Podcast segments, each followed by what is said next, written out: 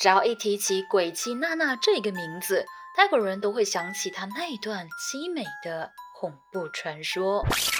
没有人知道这到底有多少女人和婴儿曾经在这里死去，因此这里也被称为妓女坟墓。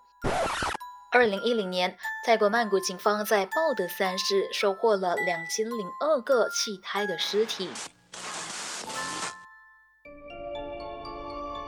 悬人、悬事、悬疑馆。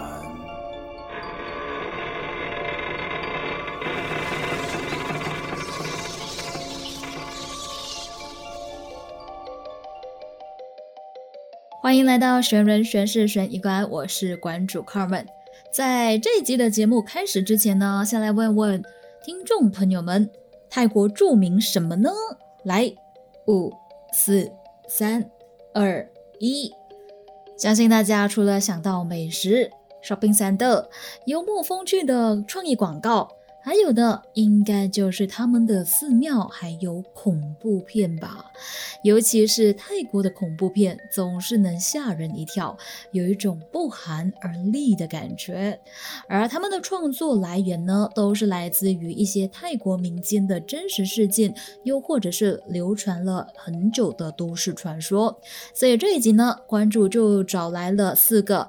泰国流传度相当高的都市传说来和大家分享的，那其中呢有一些也被翻拍成电影。那废话少说，立马就带大家到这一个充满着神秘鬼神文化的泰国去。泰国四大诡异传说。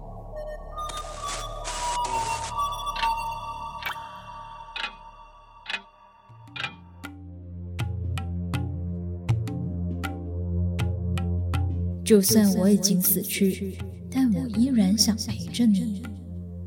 泰国鬼妻娜娜。首先要分享的就是大多数泰国人都坚信不疑的都市传说——鬼妻娜娜。那这个鬼妻呢，可以说是泰国最著名的例。鬼，他著名到什么程度呢？就是几乎每一个泰国人都懂他的故事，人们呢甚至还为他起了一座小庙，用来供奉他的亡灵。诶，你没有听错，他们真的是起了一座庙来供奉这一个被誉为泰国最有名的厉鬼，而且呢每一天都是香火鼎盛的。究竟为什么大家会这么做呢？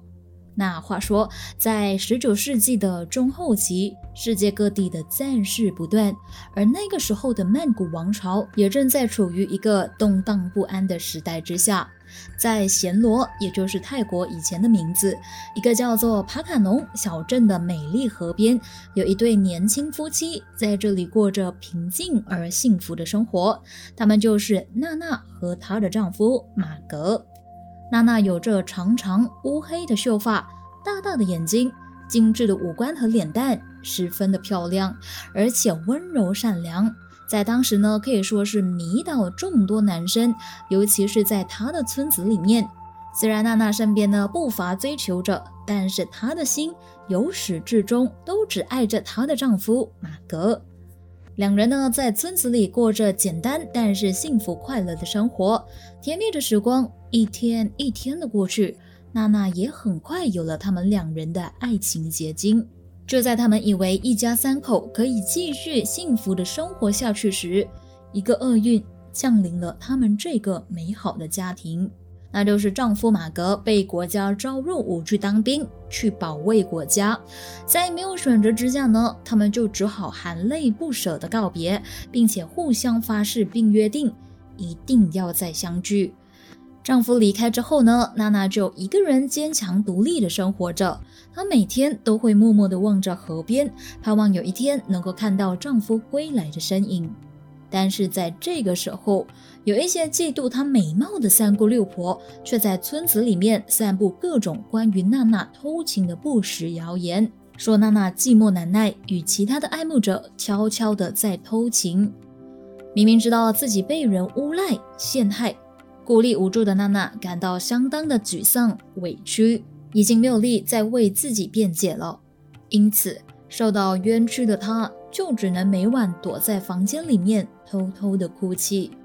而这个时候的马格也在战场上经历着枪林弹雨，在生命危急的时刻，靠着与妻子团聚的信念，坚强的支撑着。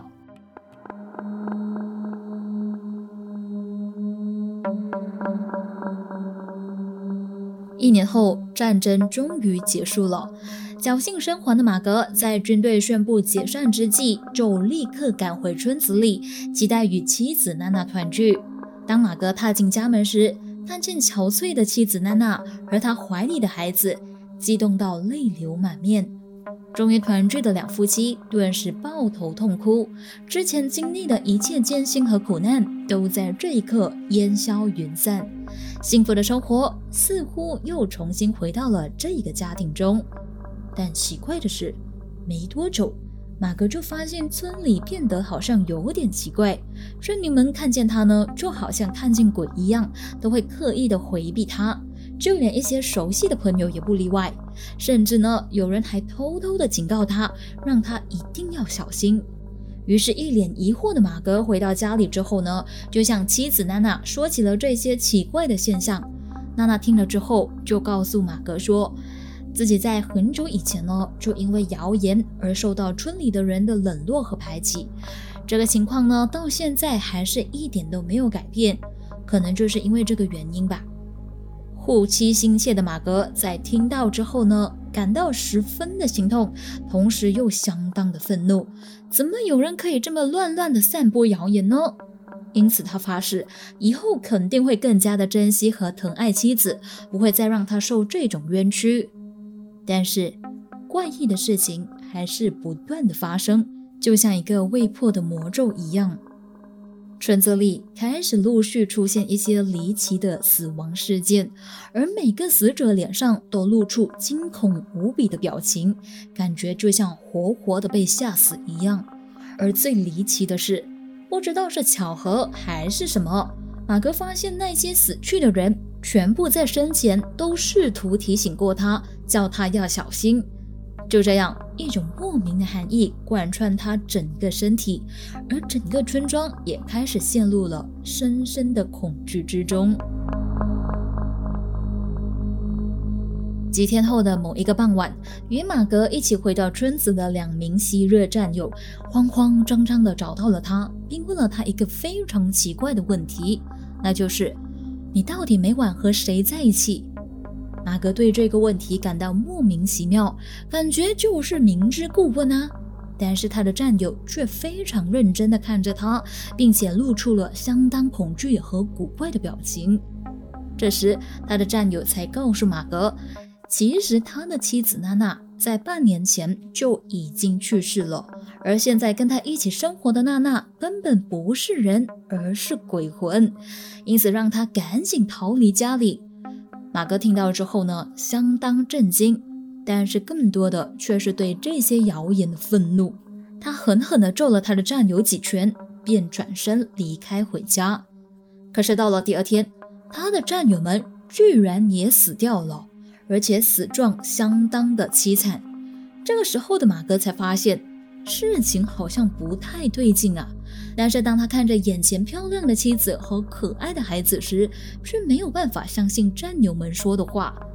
于是半信半疑的马格就来到了一座寺庙去求助。一位僧人告诉他：“你只需要弯腰透过两腿之间，就能看到真相了。”回到家后的马格呢，果然就按照了僧人的方式去低头看了看妻子娜娜。结果他竟然就真的看到娜娜的表情变成狰狞，而且整个身体都漂浮在半空中。这个时候，他终于惊醒。原来，从他回到家里的那一刻开始，他就一直和娜娜的鬼魂生活在幻觉之中。真正的家里其实早已经变得破烂不堪，而自己每一天吃的美食全部都是树叶和蛀虫。原来在半年前，娜娜就因为难产和腹中的胎儿一起死去了。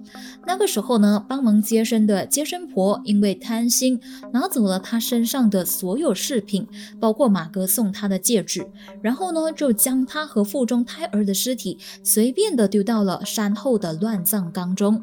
就这样，在一尸两命的怨恨和对丈夫的执念之下，善良的娜娜离开了人间。而那一只泰国史上最著名的厉鬼，却在这一刻正式诞生。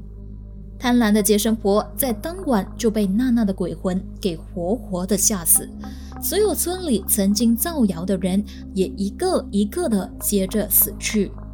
自从那一天之后，村民们常常在晚上的时候看见娜娜的身影在帕卡农河上游荡。她那间空无一人的家里。每晚都会开始传出凄厉的哭声，村里面没有人敢再靠近这一间屋子，直到她的丈夫马格的归来。知道真相后的马格悲痛欲绝，但最后还是决定超度娜娜的亡魂。他开始去到处寻找僧人的帮忙，最后终于打动了一名得道高僧阿赞多圣人，和他一起回到了帕卡农小镇。这时。回到村子的两人被眼前的画面给吓着了。村里已经尸横遍野，娜娜因为丈夫的离去感到相当的愤怒，因此而大开杀戒，不仅杀死了很多的村民，就连被请来超度她的驱魔大师们也通通的被她杀死。最后，阿赞多花了许多的法力和力气，才终于将这只厉鬼娜娜给降服。阿赞多将娜娜的魂魄收在娜娜的一小块头盖骨里面，然后呢，将它制成饰品，随身携带在自己的身上，并且将她剩余的尸身重新埋葬到寺庙里面，希望能够通过佛法的修行，慢慢抹去娜娜强大而且执着的怨念。在阿赞多圆寂之后，娜娜的尸骨被搬回了帕坎农岸边。众多的修行者们在一棵灵力强大的古树旁边，为娜娜和她的孩子起了一间庙，每天受到万人的供奉。而这个地方就是今天泰国著名的鬼妻庙，也被称为娜娜庙。这一座庙和泰国大多数华丽祥和的洋庙不同，因为它是供奉鬼魂的阴庙。那娜娜庙呢？它的面积虽小，但是香火鼎盛，许多当地人都会到娜娜庙去求姻缘、家庭幸福，又或者是求财求子，因为他们相信，只要你向娜娜许愿，就会如愿以偿。另外，他们更深信，通过祭拜和祈福，可以安抚她悲伤的亡灵。从大门走进庙宇范围开始呢，就会看见两个娜娜的雕像，还有许多信徒供奉的祭品。尽管人流很多，但是处处还是飘溢着诡异的氛围。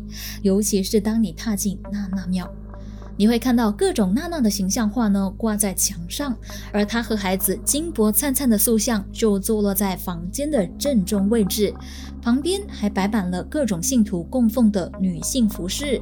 化妆品、香水等等的祭品。相传呢，在这个金箔之下的塑像，就是娜娜的尸身，也就是她的干尸，有点类似木乃伊那样。而前来参拜的人们呢，都会为娜娜购买新衣，戴上假发，涂上口红和眼影等等。然后呢，也会为她的塑像贴上了金箔来许愿，感觉就像她就住在里面一样。有兴趣的听众朋友也可以到神医馆的 IG 去看照片哦。那由于他不是神，也不是佛，而是阴灵，所以人们在祭拜他的时候呢，只能上两支香，绝对不能上三支。虽然这个地方呢听起来有一点点的诡异，但是当地人呢可是非常相信娜娜庙的，因为泰国人坚信强大的厉鬼呢会拥有无边的灵力。虽然娜娜之前做过伤害人的事情，但她对丈夫那份坚贞不渝的爱情，让人们忘记了对她的恐惧，而现在更演变成泰国人对忠贞爱情的向往和寄托。就这样，娜娜恐怖而凄美的传说就在当地流传了一个多世纪，而鬼妻娜娜庙也逐渐成为了泰国最著名的阴庙。那在这里也温馨的提醒一下大家，如果在泰国求神，不管你求什么，总之要是愿望达成了，就一定一定一定要记得回去还愿，要不然的话呢，可能就会被霉运缠身，又或者是会发生更恐怖的事情。相信大家应该都有听说过哈。虽然我们常常会说入屋叫人，入庙拜神，就是进屋子之前呢就要叫人，进庙的时候呢要拜神。但是嘞，要是你没有什么心事或者是愿望的话呢，就最好不要去乱求啦。你可以去拜拜，但是就不要祈求任何的东西。如果求了的话，就记得要去还啦。娜娜这个凄美的传说也曾经被改编成无数部影视作品。当中最著名的就是二零一三年上映的《凄厉人妻披麻》，由《初恋这件小事》的男主角马六所饰演。在当年上映之后呢，一举打破泰国影史最高纪录。而男主角马六事后也表示，他曾经到娜娜庙去进行祭拜，祈求可以免除兵役。之后他竟然还真的抽到免除兵役的黑签。消息传出之后呢，在泰国引起了极大的轰动，许多民众认为这一定是来自于娜娜的庇佑，因此又吸引了更多的人去朝圣。话说这一部电影我也有看过，还蛮推荐大家在无聊的时候可以去看看的，因为呢它不完全是恐怖片，带有一点搞笑的成分，而最后的结局也是让人意想不到的。最重要的是。男主角是 Mario，有兴趣的朋友们就可以去找来看看啦。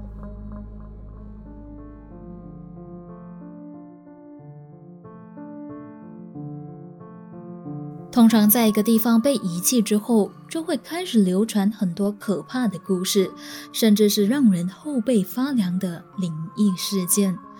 接下来要分享的这两则故事，在泰国流传度非常高，也可以说是非常著名的鬼故事。被废弃的恐怖妓院，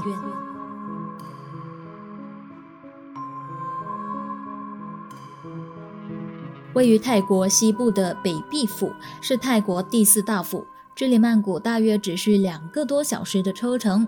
这里被誉为泰国最美丽的神府之一，周围都遍布茂密的森林，而且河流纵横，看似非常和平惬意的环境，却隐藏着一座已经被废弃，而且被人称为妓女坟墓的神秘妓院。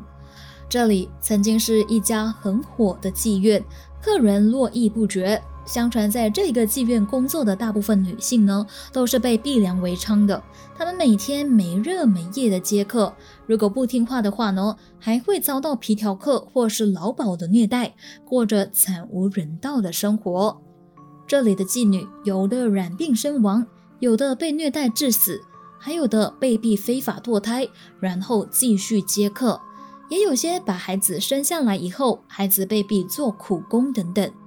之后，这一家妓院被查封，变成了一个废弃的妓院，没有了人气，变得了非常的阴森恐怖。没有人知道这个地狱死了多少年轻的女子，有多少婴儿还没有出生就被流掉，因此这里也被称为妓女坟墓。当地的居民表示，他们经常会听到妓院每晚都传来女子凄凉的哭声，但是当他们走进去查看的时候，却没有看见任何东西。附近的居民都认为，那些都是死在这家妓院中的妓女灵魂之声。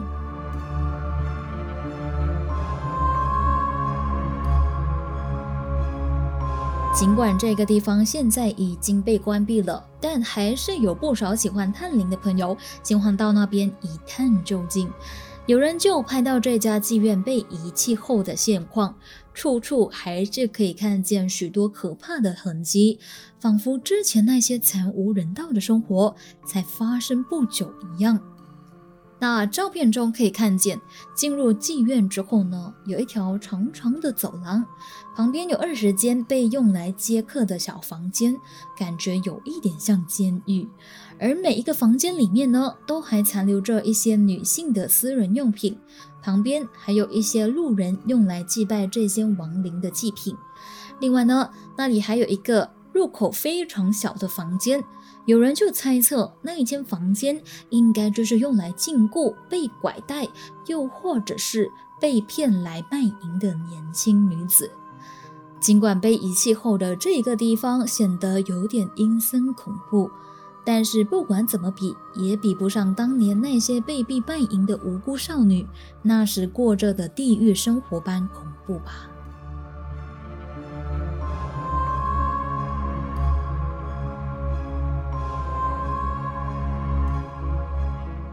有着百多尊人体遗骸雕像的废弃修道院。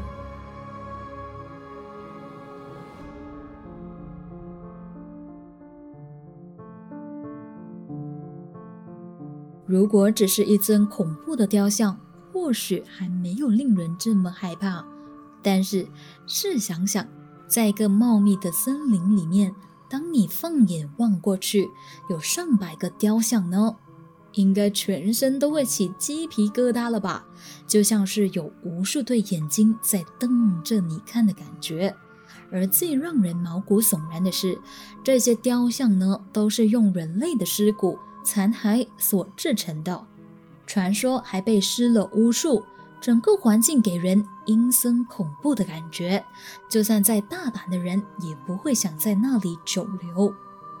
在泰国距离曼谷一个小时车程的东部，刚刚我们说了西部，现在来说东部。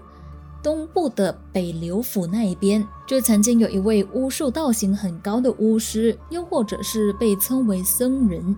他呢，就在一间隐藏在树林里面的修道院内，建了好几百尊的雕像。这一座阴庙的名称呢，叫做阿扎川阿斯 m 我不确定有没有念对他的名字，我只是照着他的拼音来念这样子。那如果念错的话，就多多的包涵。那话说，这个修道院内的雕像呢，有许多不同面貌的种类，譬如说，有些是人类，有些是小孩，有一些是怪物，或者是神话人物等等。有人就说，这些雕像呢，有一部分都被加入了黑巫术。当巫师在制作它们的时候呢，过程中他会加入一些像是人类的骨灰、骨头、头发，又或者是皮肤等等的人类残骸，再与材料混合在一起，感觉就像给这些死去的人重新塑造一个形体。而在这个巫师去世之后，这个修道院就被废弃了。这里原本种满了树木和植物，但是被遗弃之后呢，由于没有人打理，就变得杂草丛生。有许多雕像也因为疏于管理而遭到破坏，再加上天气的影响，许多雕像开始长满青苔，看起来就更加诡异恐怖。有许多人认为，这些雕像呢，直到现在依然存在着一股黑暗的神秘力量。据说他们在晚上的时候。会活过来，就像《Night at the Museum》那一个电影那样，所以当地的人都非常清楚，在日落之后绝对不可以踏入这一个恐怖禁区。另外，相传有许多小偷曾经尝试想要偷走这些雕像，可是却遇到了一些无法解释的神秘力量，并且将他们给逼走，无法得逞，为这个地方呢又更增添了一丝。诡异的神秘感，而最神奇的是，有报道就指出，这里的雕像呢，就算你找来十个壮汉一起来抬，都无法移动这一些神秘雕像，是不是有一种不可思议的感觉呢？那我个人比较好奇的就是，究竟那一位巫师为什么要用人体的残骸来制作这些雕像呢？是为了要让他们的灵魂用另外一种形式来延续下去吗？还是有另外一些作用呢？关于这点，随着巫师的离去，我们已经找不到答案了。那至于这些都市传说是真还是假，我们听听就好啦。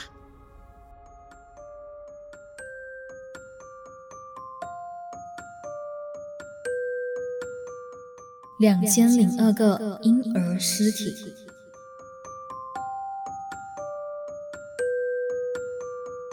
接下来要分享的这一个，就不是什么都市传说，而是真实发生的事件。话说，在二零一零年的十一月六号，泰国曼谷的警方接获民众的投报，就说报德三寺传出阵阵难闻的恶臭味。于是，泰国警方就带队前往那座寺庙去查看。结果在庙里面，主要用来火化尸体的太平间，发现了三百四十八具的胎儿尸体，让现场的人都为之震惊。但谁会想到，这个惨无人道的事件，其实才刚开始。一个月之后。警方再次回到报德三世去进行现场搜证，结果居然被他们在那个寺庙里面发现另外的一千六百五十四具婴儿的尸骸，加上之前发现的三百四十八具，合计共有两千零二具。这些尸体呢都被包裹在不同的塑料袋和报纸里面，由于颜色和状态不同，所以警方估计这些死胎呢应该是被分批丢弃的。当中有一些呢，估计已经存放将近一年的时间。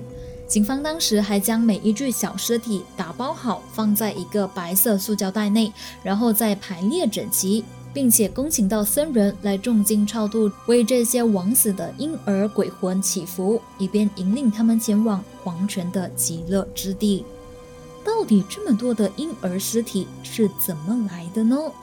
很明显，就是非法堕胎的婴儿。警方随后呢就逮捕了两名在寺庙里面工作的殡葬人员，其中一名就承认他是受聘于一间的堕胎诊所，接收他们为客人堕掉的婴儿，然后当有遗体需要火化的时候呢，就放进去一起拿去火化。他们同时还表示，他们不清楚庙里面到底藏有多少具尸体。通常他们都会把这些小尸体放到变干尸以后，才与其他的遗体一起进行火化，因为这样就比较省事。不过，由于庙里面的焚化炉出现了故障，无法及时火化，所以才会累积了如此多的尸体。他们一开始的时候呢，是将这些弃婴的尸体堆放在停尸间里面，同时呢淋上汽油，以便掩盖那个难闻的尸臭味。但是后来随着接收的气态数量越来越多，让他们逼不得已呢，需要在寺院里面挖一个洞，用来埋掉这些气胎。最后就因为尸体的恶臭味四处飘散，才让这件事情败露。警方过后循着线索。直接找到将婴儿尸体送到寺庙的女子蓝茶宫，发现曾经在医院担任过助理护士的蓝茶宫，协助一名女医生为年轻的女子堕胎，包括一些著名的女演员和名媛等等。而他是从事发的一年前接手堕胎诊所的，一直到东窗事发。这一发现不仅震惊了全泰国，也凸显了泰国非法堕胎的严重性。蓝茶公在做供的时候就说到，有一些妇女呢怀孕到快足月了还进行堕胎，有一些胎儿被提早催生之后依然存活，他因此也收养了八个小孩。在揭发这起非法堕胎然后暗藏婴儿尸体之后，泰国卫生局突击了国内各地多达四千家的非法堕胎诊所。根据当时泰国卫生部发布的数据显示。泰国每年有一百万名孕妇怀孕，其中的三十到四十万名妇女接受非法堕胎手术，其中有百分之十二到十五是青少年。而这些非法堕胎手术，很多都是在不卫生的条件下，由没有受过训练的人来进行的。而当时的泰国政府为了要改善这个现象，也有在全曼谷学生宿舍和大学附近提供家庭计划宣导。同时，也提议禁止国民与二十岁以下的女子发生性行为，但也有国会议员提议放松宪法，因为呢，灌输正确的性观念才是最有效的做法。那泰国总理在当时也表示会打击非法堕胎，可是不会修改法律。就是说，泰国的最低合法性交年龄还是维持在十五岁，不论性倾向。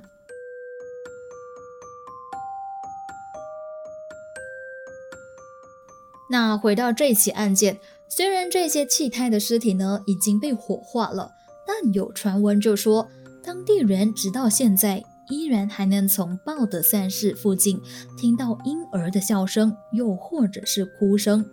而在被警方发现婴儿遗体的地方，更有人拍到婴儿的影子。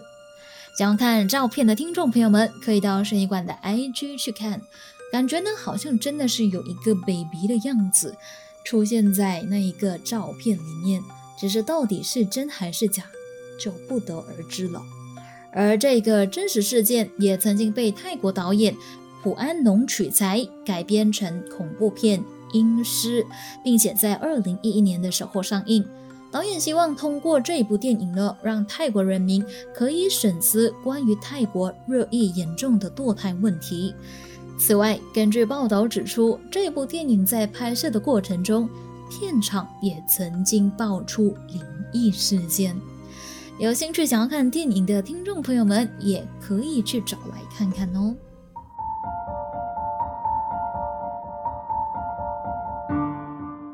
其实最后分享的那一个事件，就是那个弃胎的尸体，还可以延伸另一个话题，就是泰国著名的阴灵信仰古曼童。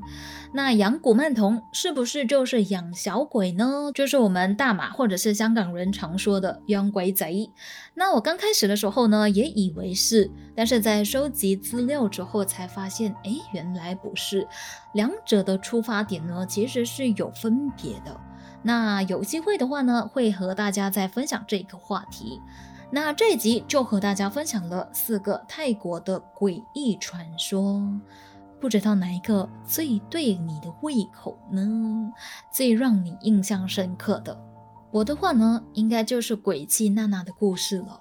那一个故事和电影我都有看过，但是比较让我震撼的，反而是泰国人民当他起的那一座庙，还有就是传说庙里面的那一个塑像，就是他的不腐之身，就让我觉得还蛮惊讶的，而且还蛮鸡皮疙瘩的。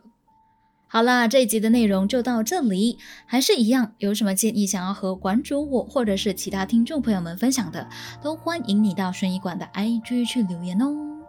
我最近发现好像多了蛮多来自新加坡的听众朋友。欢迎大家，也非常感谢大家 DM 我给我鼓励，还有就是也谢谢赞助悬疑馆的听众朋友们，你们的小小举动就是推动我继续前进的大大动力，我会继续加油的。最后，谢谢大家莅临悬疑馆，我是馆主 Carmen，我们下集再见。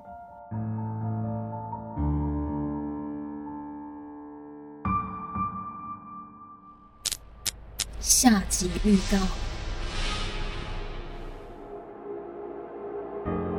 一九九七年，台湾著名女星白冰冰收到了一个恐怖包裹，里面装着的是十七岁女儿白小燕的一截手指和几张半裸照片，还有一封来自女儿的求救信。信里面写道：“妈妈，我被绑架了。”